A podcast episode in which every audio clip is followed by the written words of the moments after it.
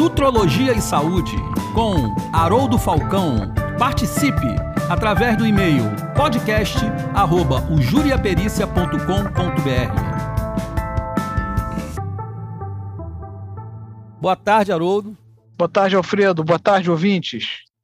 Haroldo, um ouvinte nos escreveu o seguinte: Meu médico disse que tenho resistência insulínica. O que, que é isso? E olha, isso é um. Vou tentar simplificar esse conceito. Sabe Sim. quando você entra numa sala que tem o som muito alto? Sim. E aí você precisa conversar com alguém? Sim. Então, assim, você tem que falar cada vez mais alto para a pessoa poder ser ouvida. Sim. É mais ou menos o que acontece é, quando o excesso não é de som, mas é de energia, de caloria nos alimentos.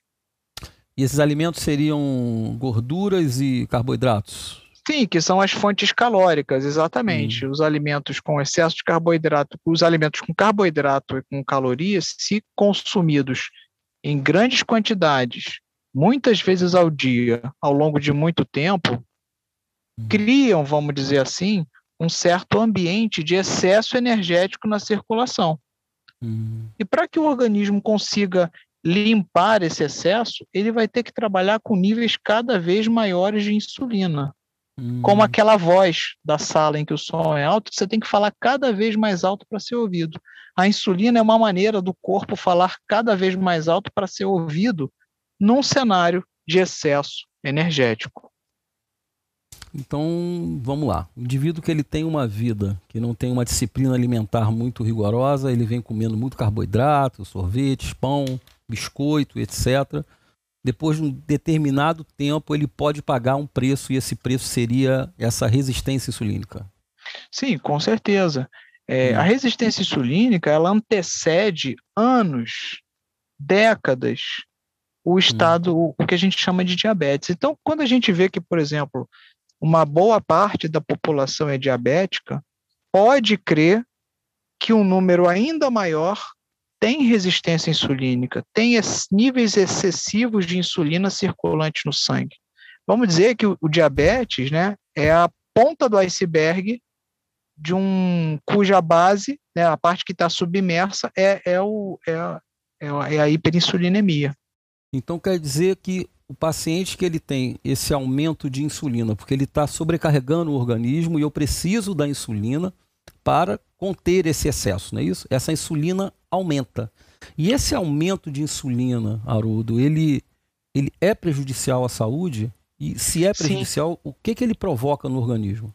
Sim, porque a, a insulina é um grande hormônio, vamos dizer assim, regulador hum. da disponibilidade de energia circulante no meio.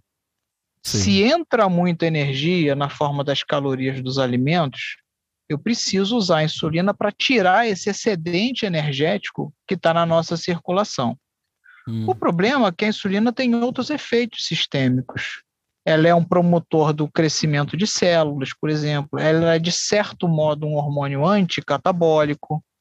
Hum. Tanto que muitos tumores, por exemplo, eles estão relacionados à hiperinsulinemia, sabia? Então, por exemplo, câncer de endométrio, câncer de mama, câncer de cólon, existe uma correlação com o excesso de insulina.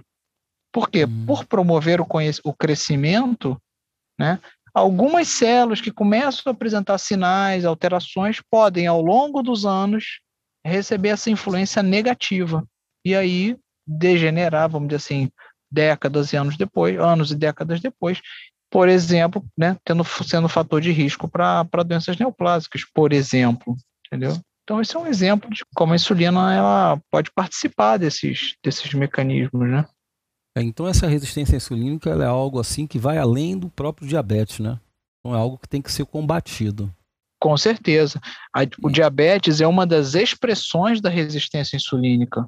Hum. A família da hiperinsulinemia, ela tem alguns filhos. A obesidade, o diabetes, o ovário policístico, muitas vezes, muitas vezes a gota, as síndromes metabólicas de modo geral, dislipidemia, hipertensão, acne. Então, a hiperinsulinemia ela tem uma série de efeitos sistêmicos. diabetes é apenas um deles. E o tratamento da resistência insulínica, ele é possível através de mudança de hábito ou tem que entrar Sim. uma intervenção médica sempre? Com certeza. Nos últimos anos, é, a gente sempre, né, sempre se fala nos medicamentos que são uma peça muito importante no tratamento, tá? Sim. Mas é, nos últimos anos a gente tem a, a ciência tem descrito é que intervenções nutricionais bem desenhadas são extremamente eficazes nessa prevenção.